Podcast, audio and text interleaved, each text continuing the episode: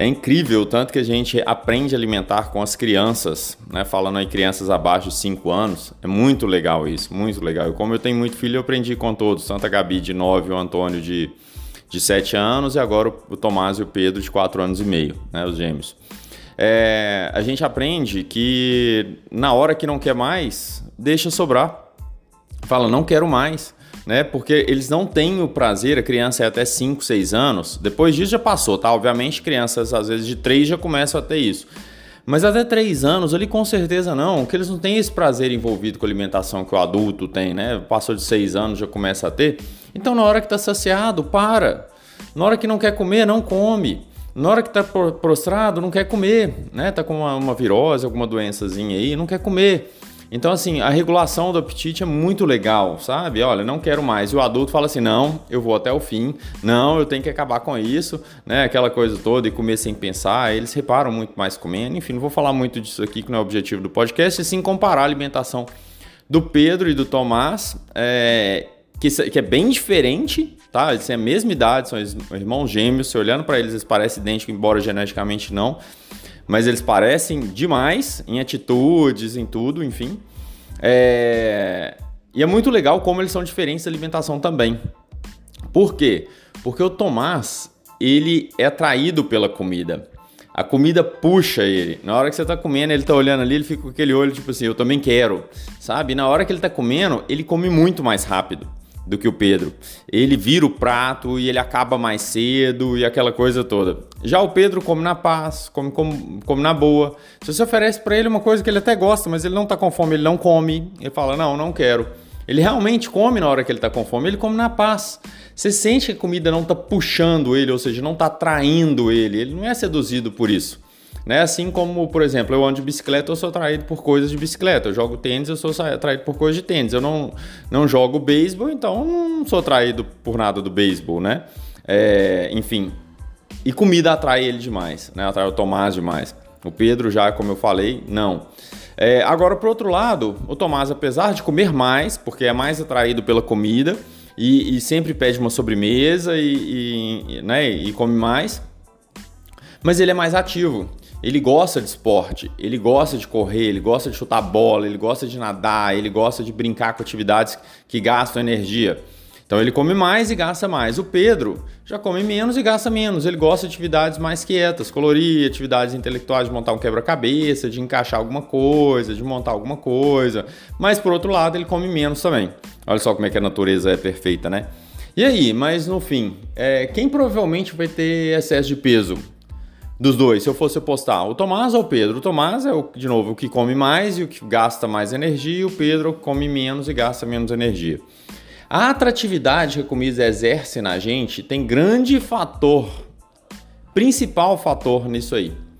O Pedro, mesmo que ele não faça nada, ele seja sedentário no futuro, eu postaria que o Pedro vai ser magro. Ele para de comer, ele olha para a comida e fala: Não, o Tomás é aquele que tá numa festa e tem suco de uva e tem docinho, ele quer ir lá comer, ele para a brincadeira para ir lá comer, né? Ele é atraído pela comida. A comida exerce um prazer muito grande na vida dele. Eu vou dar um exemplo meu aqui, que é o seguinte: na minha família, né, meu pai e minha mãe, eles têm nove irmãos coincidentemente. Na família da minha mãe, ninguém bebe. Nenhum dos nove bebe. Na família do meu pai, dos nove, praticamente todos bebem né? Eles têm atração pela bebida, eles gostam de beber, eles vão lá, viajam até o all inclusive, bebe, bebe, bebe, e o outro não, o outro lado não. Ou seja, por quê? Porque tem um gene, né, que daqueles, daquela turma de pessoas que, que fala assim, olha, o álcool dá prazer. E aí eles bebem mais. Eu puxei o lado da minha mãe. Eu gosto do gosto da cerveja, eu gosto do gosto do vinho, do Campari, por exemplo, mas se tiver ou não tiver, para mim não faz muita diferença. Entendeu? Ter ou não ter, eu não sou daquele que chega na sexta-feira doido para tomar uma cerveja. E se eu chego doido tomar uma cerveja porque tá calor, eu me hidratei mal no dia e dá vontade de beber, eu vou lá tomo duas long necks, para mim já deu, já tá bom. Né? Se o papo tiver legal, tomo mais uma ali, mas se parar, para mim não faz diferença nenhuma. Sabe? Eu não sou atraído pela bebida, eu gosto do gosto. É, e aí, para mim, é muito mais fácil não beber, né? Do que aquelas pessoas que têm um prazer enorme com álcool, assim como minha família, falei, é parte de Brasília e muitas pessoas que eu tenho certeza que você conhece por aí. É, então, com relação ao Tomás e o Pedro, eles não. O Tomás é atraído pela comida, o Pedro não. Então imagina se o Tomás está estudando, ou ele está tendo pouco tempo de fazer atividade física, ou você estudando, está muito tempo, né? Estou falando aí com seus 8, 19 anos, ou às vezes até na escola, né? Que tem aula de manhã e de tarde, está sentado na carteira ali muito tempo e não vai ter muito tempo para praticar atividade física, mas ele vai ser, continuar atraído pela comida. Então, se machucar e não puder fazer ginástica por um motivo, você sua rotina de trabalho de estudos no futuro não permitir, ele vai continuar sendo atraído pela comida. O Pedro não. Entendeu? O Pedro não vai. Outra coisa, atividade física dificilmente compensa exageros alimentares. É praticamente impossível. Nem atletas algumas vezes não compensa, ou seja, ele pratica esporte, treina 3, 4 horas por dia num nível de intensidade muito alto, igual uma pessoa corre maratona, mas mesmo assim às vezes tem que lutar contra a balança. Eu trabalhei com futebol profissional durante a graduação e via que ali no começo da temporada tava todo mundo ali acima e o cara começa a treinar e só treinar não volta ele pro peso, ele tem que regular a boca também. Então, muitas pessoas que treinam intenso, né? Eu participo também, já participei de, de triatlon, iron e tudo mais. Eu vejo que pessoas, mesmo treinando para um iron, que é uma prova gigantesca, e ainda tem problema com a balança. Maratonistas, não é simplesmente voltar para o treino de maratona que eles vão emagrecer. Eles precisam regular a boca também. Então, de novo, dificilmente, de muito, praticamente impossível. Estou falando dificilmente, não é uma coisa relativamente fácil. Dificilmente é muito difícil as pessoas conseguem compensar exageros alimentares com atividade física e acham que compensa. Porque às vezes a balança mostra que sim. Né? Tem podcasts aí sobre balança, eu não vou entrar aqui no mérito dela agora, que dá mais 10 podcasts só sobre balança, o tanto que ela atrapalha no processo de aprendizagem, de comer, atrapalha no feedback, porque a gente acha que, bom, não tem problema eu errar. Porque eu vou fazer ginástica. Não tem problema eu ter comido muito, que amanhã eu vou acordar mais cedo e vou para academia fazer meia hora cedo antes. Você que acha que isso compensa? Não, compensa não compensa, a pessoa, ah, mas se eu não faço ginástica, engordo. Lógico, que aí você começa a chutar o balde na comida com esse pensamento do capetinha falando assim: ah, já você não tá fazendo nada direito, tá fazendo ginástica, come aí o que você quiser, depois você volta a focar direito e faz tudo direito. Então, atividade física isolada, ah, eu quero emagrecer, eu quero dar uma definidinha, eu vou aumentar meu tempo de aeróbico. Filho, se você não mexer na sua alimentação, não vai. E outra, ginástica dá fome.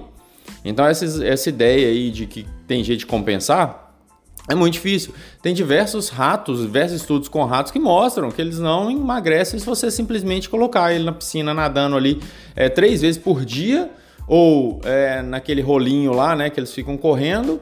Se você deixar a comida à vontade para ele, ele emagrece sim se você limitar a comida. Mas o ser humano é assim. Nós abrimos geladeira, abrimos celular, abrimos tudo e tem comida ilimitada. A comida é muito barata hoje, né? Um chocolate de dois reais não é muito barato, então não tem jeito de compensar. Vai dar mais fome. Eu tenho uma paciente recente aqui que ela mandou mensagem depois que ela correu a primeira meia maratona dela, ela engordou porque, porque dá uma fome tremenda, tanto os treinos quanto depois da corrida. No dia da maratona, no dia seguinte, a gente tem muito mais fome que o normal e acaba partindo o bolo mais grosso, o queijo mais grosso, pegando o bife maior, pegando uma, um pouquinho mais de arroz, de feijão, de enfim, de colocar um pouquinho mais do queijo e outras coisas no pão sem que a gente perceba. Então, do Tomás e o Pedro não tem dúvida que o que é mais atraído pela comida vai provavelmente ter que brigar mais contra a balança. Ou porque ele, né, ele, ele não vai conseguir compensar e não vai né, na atividade física, mas ele é mais atraído pela comida e ele vai acabar comendo mais.